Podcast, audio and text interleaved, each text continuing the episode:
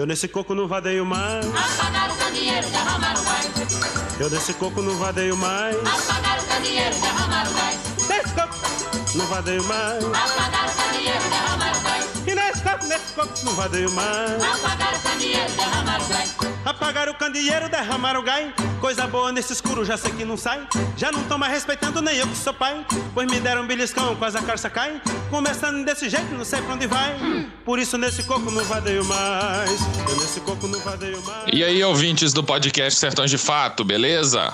Bom. Aqui é Marco Túlio e esse é o primeiro episódio da segunda temporada da série O Brasil Profundo. Vem com a gente! No escuro desse jeito, ninguém se distrai. Pai de moça nessa festa só vai ter trabalho. Seu Zé Chico nesse coco, Isabel não cai. O seu noivo está querendo, mas eu sou o pai. Ou acendo um candeeiro mexer em ninguém. Ou ela nesse coco não vadeia mais. Eu nesse coco não vadeio mais. Vadeio o quê? Coco vadeio mais. Gás. Pessoal, e antes de começar o primeiro episódio da segunda temporada, só dois recadinhos breves. O primeiro deles é que serão também 10 episódios nessa segunda temporada, contando histórias sobre diversas regiões do Brasil, principalmente sobre estados do Nordeste. E o segundo recadinho é o seguinte: os episódios dessa temporada serão quinzenais, tá bom? Fazer semanal dá muito trabalho. É um pouco sofrido, ter que construir roteiro, dá muito trabalho editar. Tava sendo muito difícil pro Ari fazer isso toda semana. Né? A gente perdia grande parte do nosso fim de semana fazendo isso e nós decidimos conjuntamente de fazê-los quinzenal. Assim a gente vai conseguir construir episódios com mais calma, com mais tempo e com mais qualidade. Tá certo? E vamos ao primeiro epi- episódio da segunda temporada da série O Brasil Profundo. Numa tarde bem tristonha, gado muge sem parar,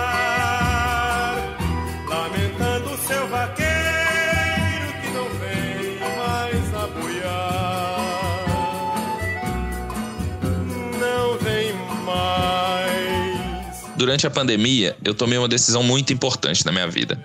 Comprei uma sanfona. Parece brincadeira, mas comprar e se dedicar a aprender um instrumento musical, para quem não é músico, é uma decisão de vida. Primeiro que tem vários instrumentos possíveis que você pode aprender.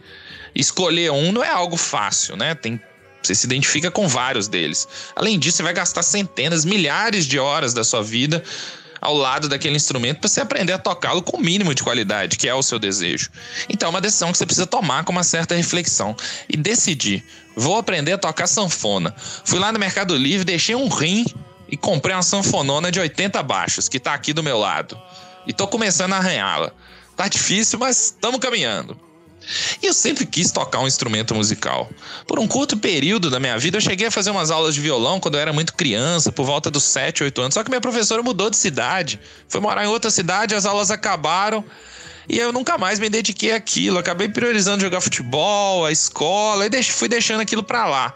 E sempre tive inveja de quem sabe tocar um instrumento. Ficava vendo o povo tocar violão ou tocar algum outro instrumento e ficava babando, falando: nossa, eu podia também aprender a tocar alguma coisa. Só que nunca me dediquei a isso. Priorizei outras coisas, trabalho, faculdade, e fui deixando isso pra lá. Há uns anos atrás, eu fui morar no Nordeste, me apaixonei por aquela terra, por aquele povo, pelo sertão nordestino e por Luiz Gonzaga, e consequentemente por sanfona. Só que eu ficava vendo aqueles sanfoneiros tocar e ficava imaginando que era impossível aprender aquele instrumento. Parece um instrumento muito complexo, muito difícil. A gente logo imagina que nunca vai conseguir aprender a tocar aquilo ali. Só que uns amigos meus compraram umas sanfonas, começaram a arranhar alguma coisa, fazer umas aulas. Eles também não sabiam nada de música, começaram a aprender alguma coisa. Eu descobri um curso na internet que é aprendendo sanfona do zero, me pareceu algo com qualidade e decidi. Falei, vou encarar esse desafio de tocar sanfona. E é neste contexto de sanfoneiro, faço até umas aspas com a mão aqui, que eu não tinha outra opção que não levar vocês a Exu, no pé da Serra do Araripe, em Pernambuco, terra do maior artista que esse Brasil já conheceu, o rei do Baião, Luiz Gonzaga.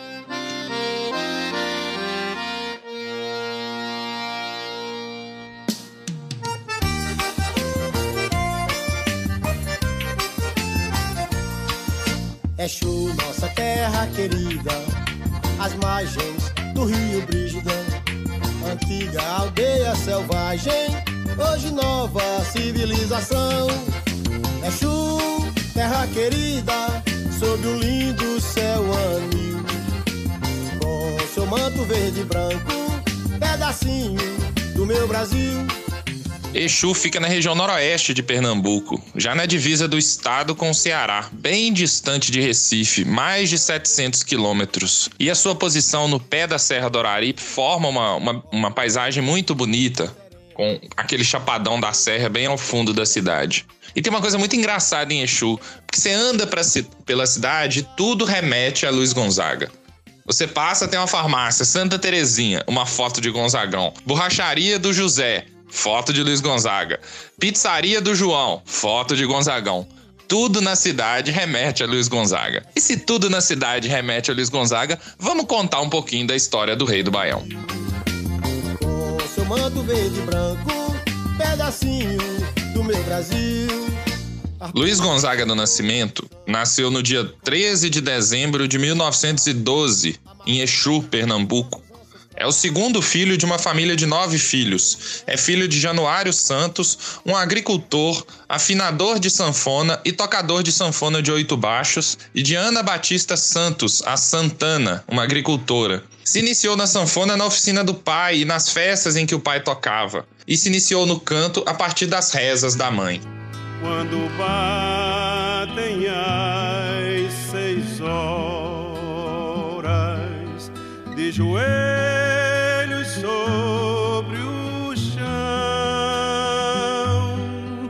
o sertanejo reza a sua oração.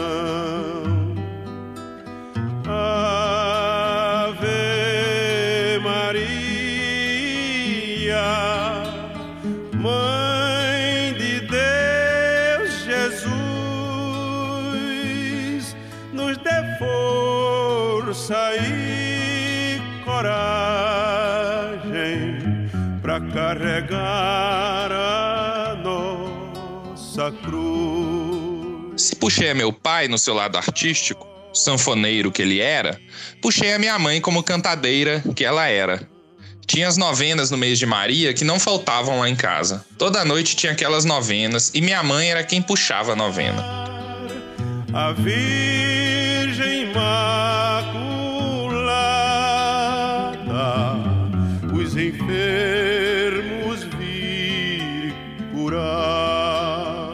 Luiz Gonzaga teve uma infância livre pelos sertões de Exu, mas de pouco estudo. E tem uma entrevista muito engraçada que ele conta que uma das memórias que ele tem da sua infância foi uma suposta passagem que Lampião faria pela cidade do Exu. Dias, as coisas que marcaram a sua infância, o seu menino, o que, que mais lhe impressionava? Ah, foi Lampião. Foi Lampião porque eu via falar que ele tocava fole. Ele tocava bem, mas no grupo tinha um, um tocador. E quando pegava na sanfona, era desafinação danada, mas quando eu via aquele retrato de Lampião nos jornais, eu sabia que minha mãe odiava Lampião. Aí eu começava a insultar minha mãe. Ah, mãe, que homem bonito.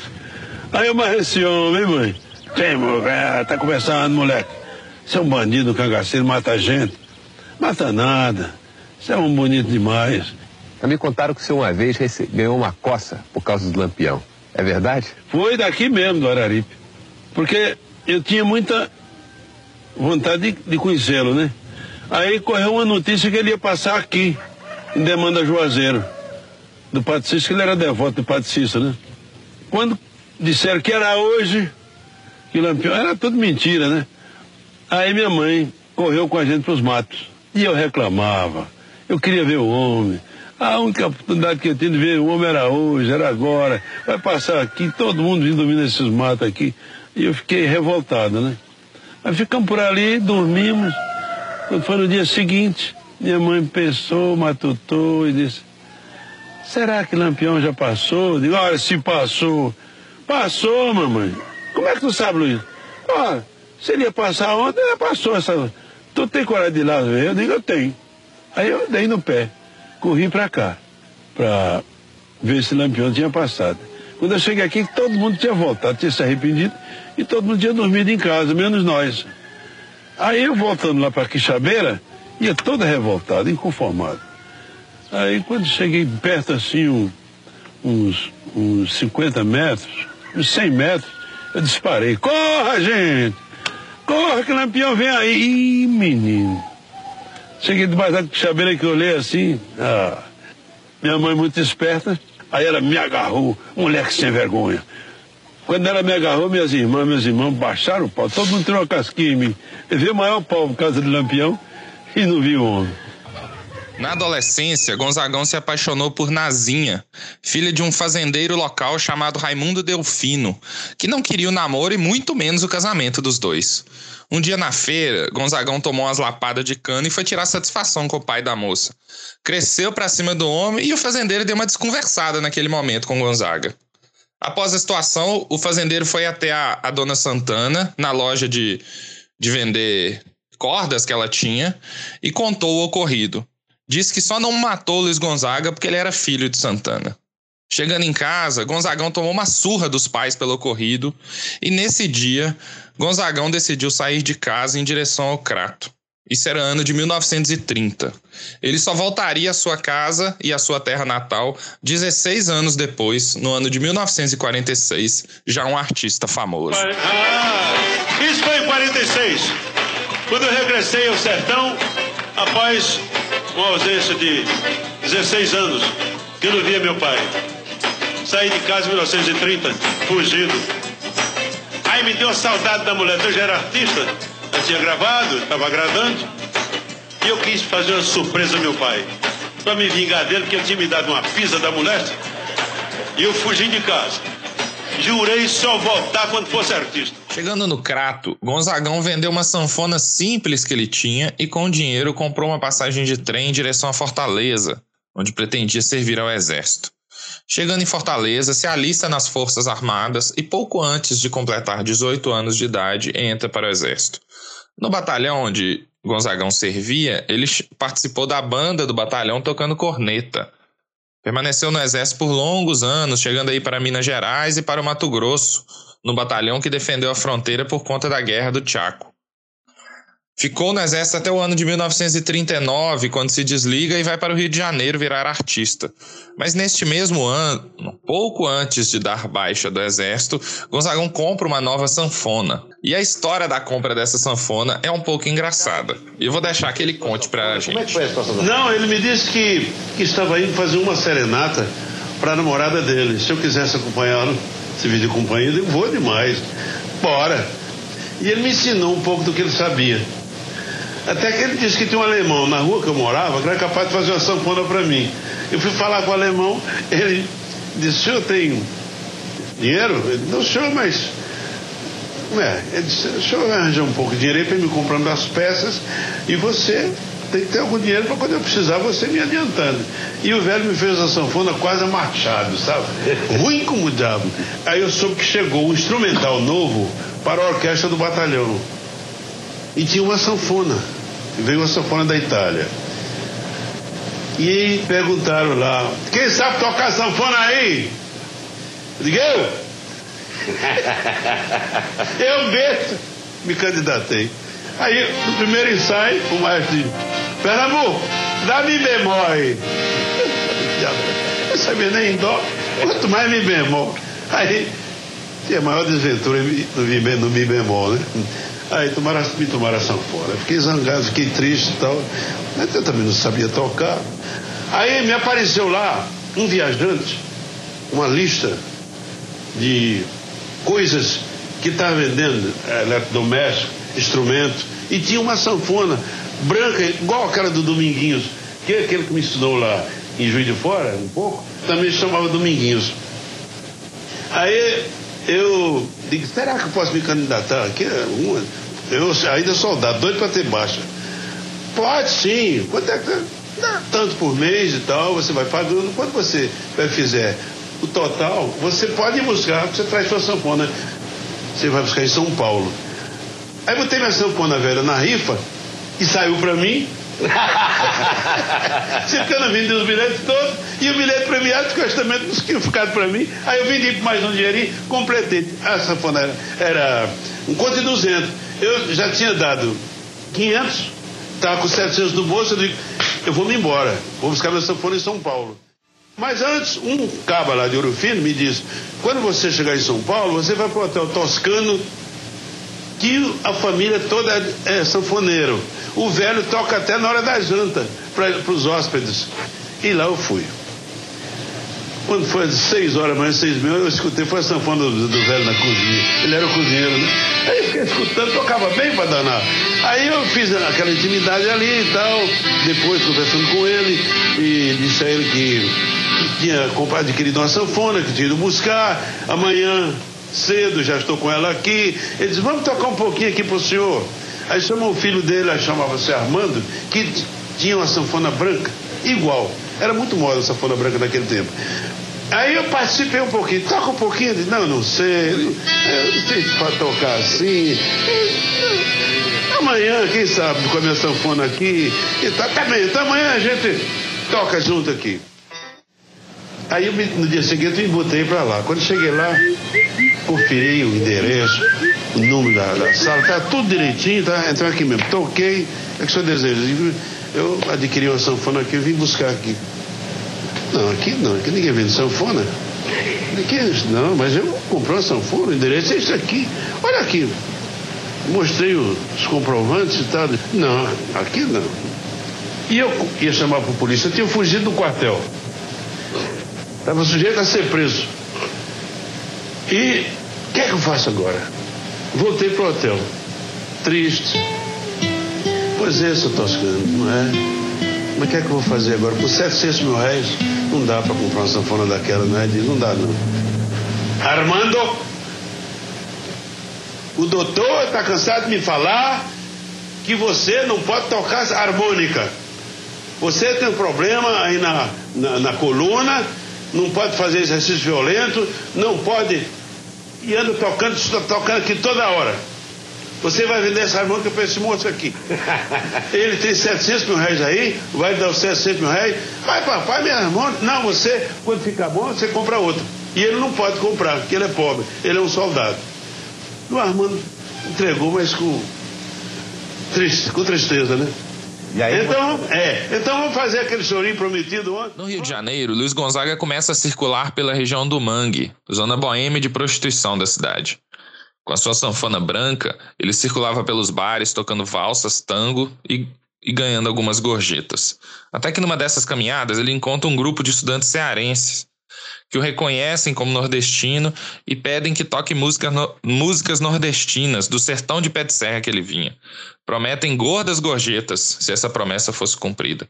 Luiz Gonzaga volta para casa, começa a se lembrar de músicas que o pai tocava, ensaia na sanfona e volta novamente a caminhar pela região do Mangue, onde encontra novamente esse grupo de cearenses, toca essas músicas, ganha gordas gorjetas e se aproxima desse grupo, frequentando a casa deles, participando de festas junto com, com esses estudantes. Isso começa a ser uma sinalização do caminho musical que ele deveria trilhar. Além disso, ele tocava nos programas de rádio da, da cidade do Rio de Janeiro, como na Rádio Marinque Veiga e na Rádio Nacional, onde chegou a ser contratado. Nessas rádios, imaginem só, ele era proibido de cantar, pois a sua voz não era adequada para os programas de rádio. Tocava também no programa de Ari Barroso, tentava a sorte lá naquele programa que era o mais importante da rádio brasileira, mas nunca recebeu boas notas. Até que nessa época chega no Rio de Janeiro um grupo chamado Quatro Ases e um Coringa, tocando músicas, músicas nordestinas, aquelas músicas do sertão de pé de serra que ele vinha. E que eram produzidas, né, que eram compostas por um compositor chamado Lauro Maia. Luiz Gonzaga fica louco e fala: é por aí que eu quero caminhar. Ele já tinha alguns temas na sanfona, mas tinha dificuldade de produzir letras que falassem sobre o sertão ele procura Lauro Maia e, e propõe que ele fosse seu letrista. Lauro Maia não era um compositor, não tinha essa pegada musical, né? Ele tinha feito algumas letras, o grupo Quatro As e um Coringa tinha gostado e tinha gravado. Mas ele fala, Gonzaga, eu não tô nessa pegada. Mas, eu, mas Luiz Gonzaga queria alguém que fosse do Nordeste, que fosse do sertão. E Lauro Maia tinha a pessoa ideal para indicar para Luiz Gonzaga. O seu cunhado, um cearense advogado de Iguatu, chamado Humberto Teixeira. E já na primeira parceria musical que os dois realizam, eles produziram essa pérola da música brasileira.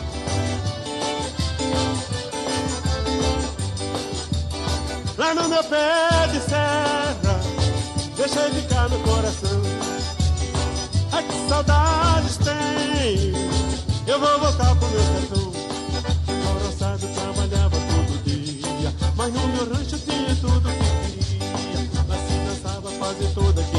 quinta-feira. Sanfona não faltava e tome shot a noite inteira.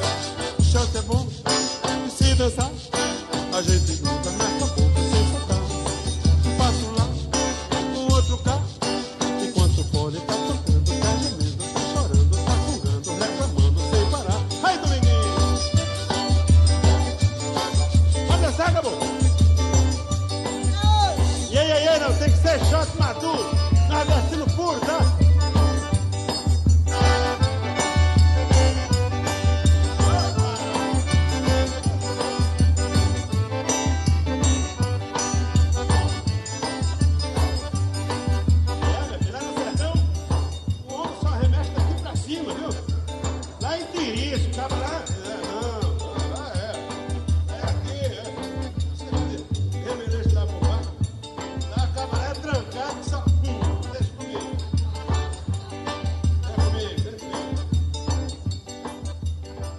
O encontro de Luiz Gonzaga com Humberto Teixeira foi o evento fundante da construção desse artista espetacular que foi Luiz Gonzaga, representante maior da cultura e da música nordestina. Essa parceria durou por um longo período e construiu dezenas de músicas que são verdadeiros hinos da música popular brasileira. Quando olhei a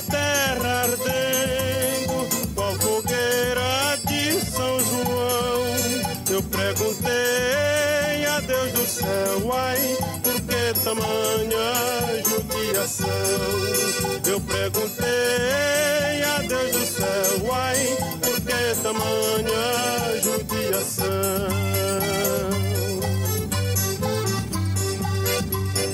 Que braseiro que fornaia, nem um pé de plantação.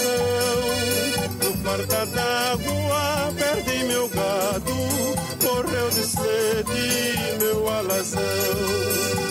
D'água perdi meu gado. Dá pra imaginar que após o lançamento dessas músicas, músicas famosíssimas que até hoje são muito conhecidas pela imensa maioria da população brasileira, Gonzagão tem estourado nas paradas de sucesso, começou a vender muito disco, ser tocado nas rádios, se tornou um artista famoso. E após esse período, né, já em 1946, Luiz Gonzaga decide voltar para sua terra natal e rever a família. Havia 16 anos que ele havia saído de casa e nunca mais tinha voltado. E a história do retorno de Luiz Gonzaga para sua casa, o encontro com sua família, se transformou numa das canções mais famosas do seu repertório da música brasileira. Ei, saudade! Aí já era 1946. Já tinha gravado algum sucesso. É, saudade danada do sertão. 16 anos que eu não via meu pai. E agora eu vou. Já sou artista. É. Já estava decantando meu Nordeste. Humberto Teixeira. Ah, agora eu vou. Me botei pro Nordeste. Peguei um avião. Escala em Petrolina. Já tava perto de casa, ó. Aluguei um caminhão porque o automóvel não chegava lá. Foi de caminhão mesmo. Mas fiz tudo para chegar em casa de madrugada. Eu queria fazer a maior surpresa ao meu pai. Ia fazer uma surpresa aí tão danada. Nunca mais ele ia esquecer na vida dele. Cheguei lá de madrugada. Minha casa velha ali, mesmo canto. Noite sertaneja, noite clara. As estrelas no mesmo lugar. Fiquei tantos anos fora do sertão e as estrelas no mesmo canto. Aí pensei, é, calculei. Inventei uma história. Rua de casa. Ninguém. Rua de casa. Ninguém. Ah, faltou o prefixo. Aquelas horas, se não der o prefixo lá no sertão, ninguém abre porta não, senhor. vocês, nasceu Jesus Cristo! Para sempre você deu louvor. Seu Januário? Disse o. Estou vindo do Rio de Janeiro, seu Januário. Traga um recado do filho do senhor. Mandou até uma coisinha pra botar na sua mão. Era pra ele vir ligeiro. Quando vier lá, traga um copo d'água pra eu que eu tô morrendo de sede. Ah, o velho acendeu o candeeiro. Clareou a casa velha, buraco com o diabo. Era difícil de ver. Ele tinha acendido o candeeiro. Aí escutei o tibungado do caneco no fundo do pote. Tibum. Vem o velho, corredor fora, na minha direção, mesmo na janela que eu tava. Ele do lado de dentro e do lado de fora, é claro. Escorou o caneco d'água do batente, tirou a tramela da janela, abriu a janela em cima de mim, chega a sentir o cheiro dele. Aquele cheiro meu. Aquele cheiro antigo. Era meu pai.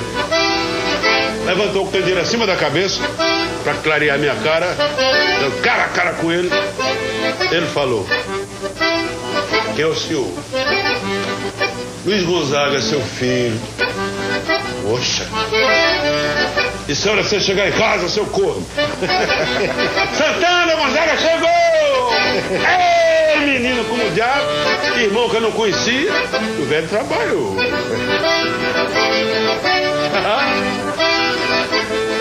Ninguém dormiu naquela casa mais até o dia de manhã. De, manhã cedinho, casa já cheia de gente. Toca, Luiz! Toca pra nós, Luiz! Canta pra nós, Luiz! Desembaí a sanfona branca. Diga agora que eu vou fazer bonito. Toquei umas coisas lá. E alguém diz, Luiz! Tá enrolando, mulher? Eles queriam me ver é tocar, não era cantar, não. E eu queria era cantar. Aí alguém diz, respeita Januário, Luiz. Januário, vem daqui. Hum, não dá bola. Ele é capaz de, de dar uma pisa dessa sanfona aí. Aí eu guardei essa frase. Luiz, respeita Januário. Quando voltei ao Rio de Janeiro. Humberto, vamos fazer uma música em homenagem ao meu pai? Pois é, você já tem atuada? Digo, mais ou menos. Aí eu tive a sorte de, de merecer essa grande letra do Humberto Teixeira, que hoje é considerada um clássico. Aí eu cantei. Quando eu voltei lá no sertão, aquele zombado já no ar, com meu fole prateado. Só de baixo 120, punta preto bem juntinho, como negro empareado. Mas antes de fazer bonito, de passagem por granito, foram logo me dizendo de taboca, rancharia, de salgueira, bodocó, Januário é o maior. E foi aí que me falou meu zangado beija-cor. Luiz, respeita Januário. Luiz, respeita Januário. Luiz, tu pode ser famoso, mas teu pai é mais tinhoso e com ele ninguém vai. Luiz, Luiz, respeita os oito baixos do teu pai. É, com velho macho ninguém vai. Respeita os oito baixos do teu pai.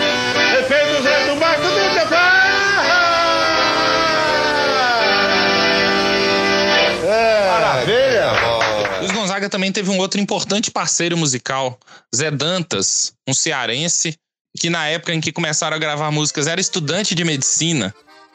E a parceria dos dois produziu também grandes clássicos da música popular brasileira. Riacho do navio corre pro Pajaú, o rio Pajaú vai despejar no São Francisco e o São Francisco vai bater no meio do mar. O rio São Francisco vai bater no meio do mar. Ai, se eu fosse um peixe, ao contrário do rio, nadava contra as águas e nesse desafio saía lá do mar pro riacho do navio. Eu ia direitinho pro riacho do navio Pra ver o meu brejinho, fazer umas caçadas Ver as pegas de boi, andar nas vaquejadas Dormir ao som do chucai e acordar com a passarada sem rádio e sem notícia das terras civilizadas. Sem rádio e sem notícia das terras civilizadas. Na década de 50, Luiz Gonzaga era o artista que mais vendia discos no Brasil. Ele chegou a receber um prêmio do dono da RCA Victor, que veio dos Estados Unidos exclusivamente para entregar esse prêmio a Gonzagão. Tamanha era a sua capacidade de vendagem de discos. Nesse período, ele começa a se apresentar nos palcos com uma estética muito própria em que ele é sempre lembrado, né? É sempre a imagem que a gente tem de Gonzagão, que era com gibão, com chapéu de couro e com a sua sanfona. Uma estética bastante sertaneja, nordestina, que ele carregou pelo restante da vida. Porém, com o surgimento da bossa nova e da jovem guarda, a mídia começa a desinter se desinteressar um pouco por Gonzagão e ele cai em relativo esquecimento. Nesse período, né, que é da década de 60 e começo da década de 70, Gonzagão sobrevive rodando pelos interiores, fazendo show em cima de caminhão, em pequenos teatros, para o seu público que era mais fiel. Ele também sobrevive fazendo propaganda política, fazendo, gravando jingles, fazendo showmícios, além de também fazer propagandas de produtos em geral. Homem, rapaz, vem cá. Eu vou falar uma verdade. Dinheiro não é coisa para se maltratar, dinheiro é coisa para se tratar bem. Dinheiro, a gente guarda mesmo, é no Bamerindo. Ali você guarda bem guardado e o dinheiro estica. Estica. Estica mais que eu falo da minha sanfona. E eu, depois que botei minha cara do Bamerindo, ah, rapaz, mudei de vida. Hoje eu sou outro homem. Sujeito! Faça como eu, sujeito. Guarde seu dinheiro no Bamerindo.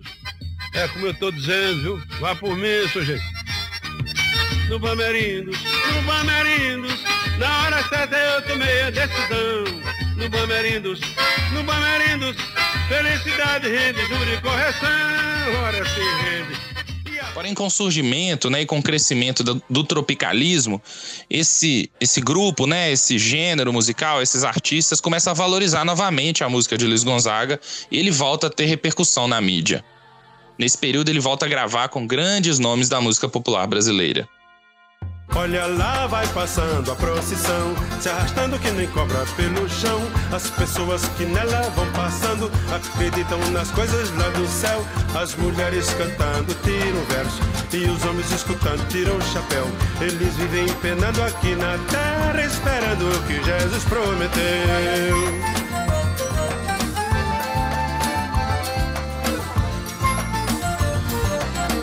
Jesus prometeu coisa melhor Pra quem vive nesse mundo sem amor. Só depois de entregar o corpo ao chão Só depois de morrer nesse sertão Eu também estou do lado de Jesus. Só que acho que ele se esqueceu De dizer que na terra a gente tem que arranjar um jeitinho pra viver.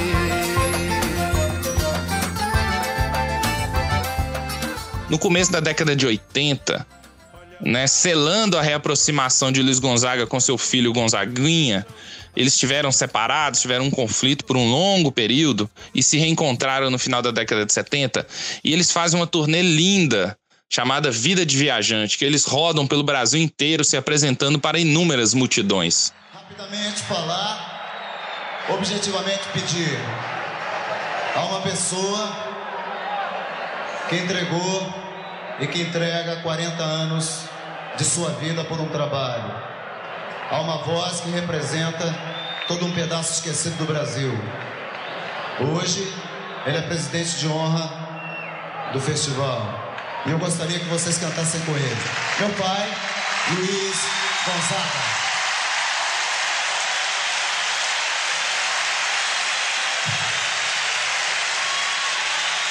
Eu quero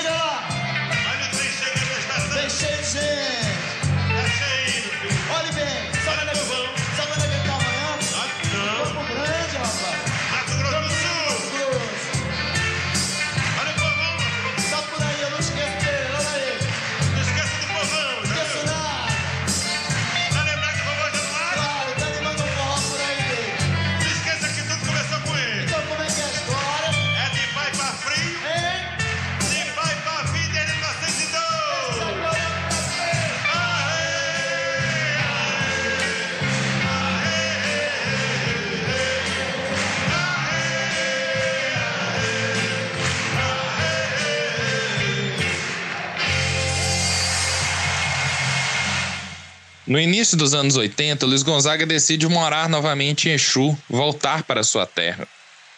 Na cidade, começa a se envolver com os problemas da região, se tornando um militante da sua terra. Luta por asfalto, por energia elétrica e consegue diversas melhorias para sua cidade e para a região.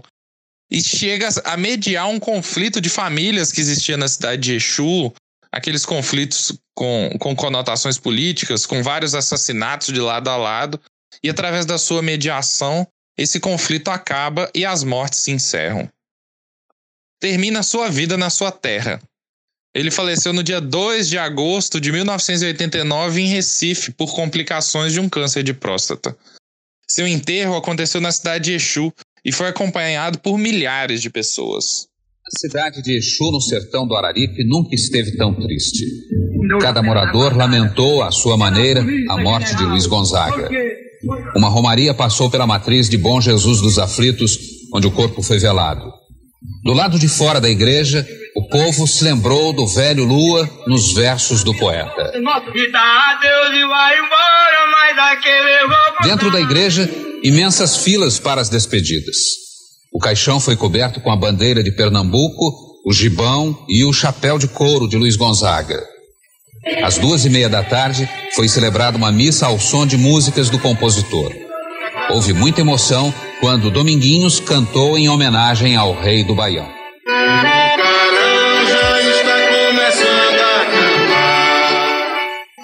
À tarde, o caixão com o corpo de Luiz Gonzaga deixou a igreja para o cemitério, onde foi enterrado. O povo, que hoje chora de saudade. Eu falei com vocês que ia falar de Exu, mas acabei falando basicamente do Rei do Baião, né? Mas essas coisas se confundem mesmo, né? A história de Exu e de Luiz Gonzaga acabam se confundindo. Vai, mas vamos falar um pouquinho de Exu. Exu é uma cidade de 31 mil habitantes que fica no sertão do Araripe, região noroeste do, do estado de Pernambuco. No extremo oposto do estado, quando se pensa na capital Recife. É, e sobre a cidade, eu queria contar basicamente sobre dois locais muito importantes e muito interessantes e que merecem ser visitados. Primeiro é o Parque Asa Branca, onde fica a última residência do Rei do Baião, além do seu mausoléu, onde ele está enterrado, e o Museu de Luiz Gonzaga, com centenas de peças sobre a vida e a obra do Rei do Baião. É um lugar muito emocionante, principalmente o museu do, do Luiz Gonzaga, suas peças, seus álbuns, seu gibão. É algo de emocionar, realmente. E outro local que eu queria contar para vocês sobre Exu é a Fazenda Araripe, local onde Luiz Gonzaga nasceu e viveu seus primeiros anos de vida, né, até sair do Exu, e depois continuou sendo moradia do seu pai. Inclusive na casa onde o Januário morava, tem uma plaquinha muito legal. Tá escrito assim: Casa de Januário. Aqui, em 1946, chegou o sanfoneiro Luiz Gonzaga. Se vocês lembrarem, essa história né, que se conta na música Respeita Januário. Na Fazenda Araripe tem duas outras construções muito interessantes, imponentes e muito bonitas. A primeira delas é a casa do Barão do, do Exu, que era dona daquelas terras e, e, viveu naquela, naquela casa. E a segunda é a bela igreja de São João Batista, que também fica na te, nas terras da Fazenda Araripe. Viva São João do Araripe! Viva! Viva São Januário!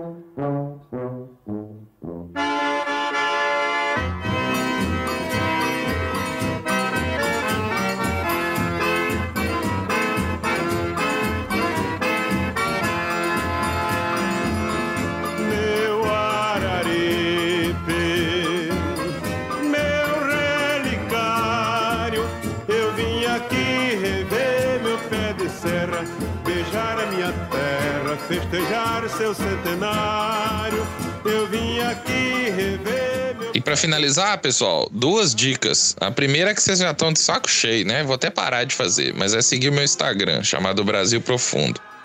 Tem umas fotos bem legais lá sobre Exu. Segue lá que vocês vão ver. A segunda dica é assistir o filme Gonzagão de pai para filho. É um filme já consagrado, né? Um filme conhecido da maioria das pessoas e melhor que a média dos filmes nacionais sobre grandes biografias, sobre biografias de grandes artistas brasileiros. De maneira geral, essas biografias que têm sido produzidas tem roteiros bem mais ou menos, mas esse filme especificamente não.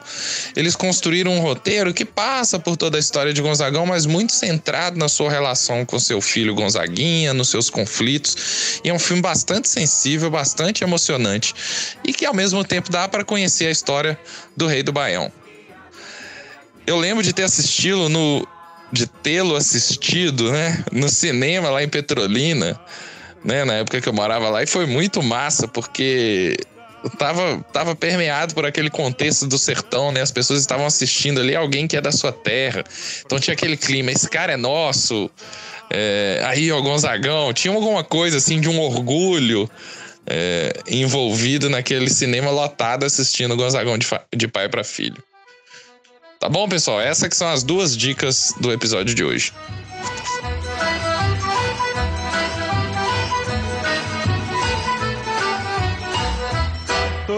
Todo tempo quanto houver pra mim é pouco Pra dançar com meu vizinho numa sala de reboco Todo tempo quanto houver pra mim é pouco Pra dançar com meu vizinho numa sala de reboco Enquanto o fole tá fungando, tá gemendo Vou dançando e vou dizendo meu sofrer pra ela só e ninguém nota que eu tô lhe conversando. E nosso amor vai aumentando. E pra que coisa mais melhor? E no próximo episódio, que é o segundo da segunda temporada, eu vou levar vocês ao sertão central do Ceará. Vamos fazer um tour por quatro cidades, sendo uma delas a cidade onde nasceu Antônio Conselheiro e a outra onde existiram campos de concentração na seca de 1932. Em pé. Igualada sanguessuga e nossa amor pede mais fuga do que essa que nos dão. Todo tempo quanto houver pra mim é pouco. Pra dançar com meu vizinho numa sala de reboco. Todo tempo quanto houver pra mim é pouco. Pra dançar com meu vizinho numa sala de reboco. Enquanto o fole tá fungando, tá gemendo. Vou dançando e vou dizendo meu sofrer pra ela só E ninguém nota que eu tô lhe conversando E nosso amor vai aumentando e pra que coisa mais melhor? Todo tempo quanto houver pra mim é pouco Pra dançar com meu benzinho numa sala de reboco. Mas todo tempo quanto houver pra mim é pouco Pra dançar com meu benzinho numa sala de reboco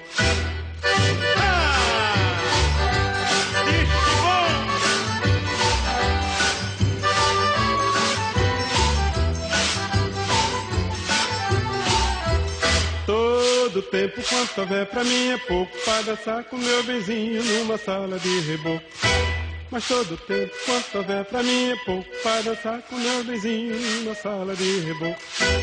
Todo tempo quanto houver pra mim é pouco Pra dançar com meu benzinho numa sala de reboco. Mas todo tempo quanto houver pra mim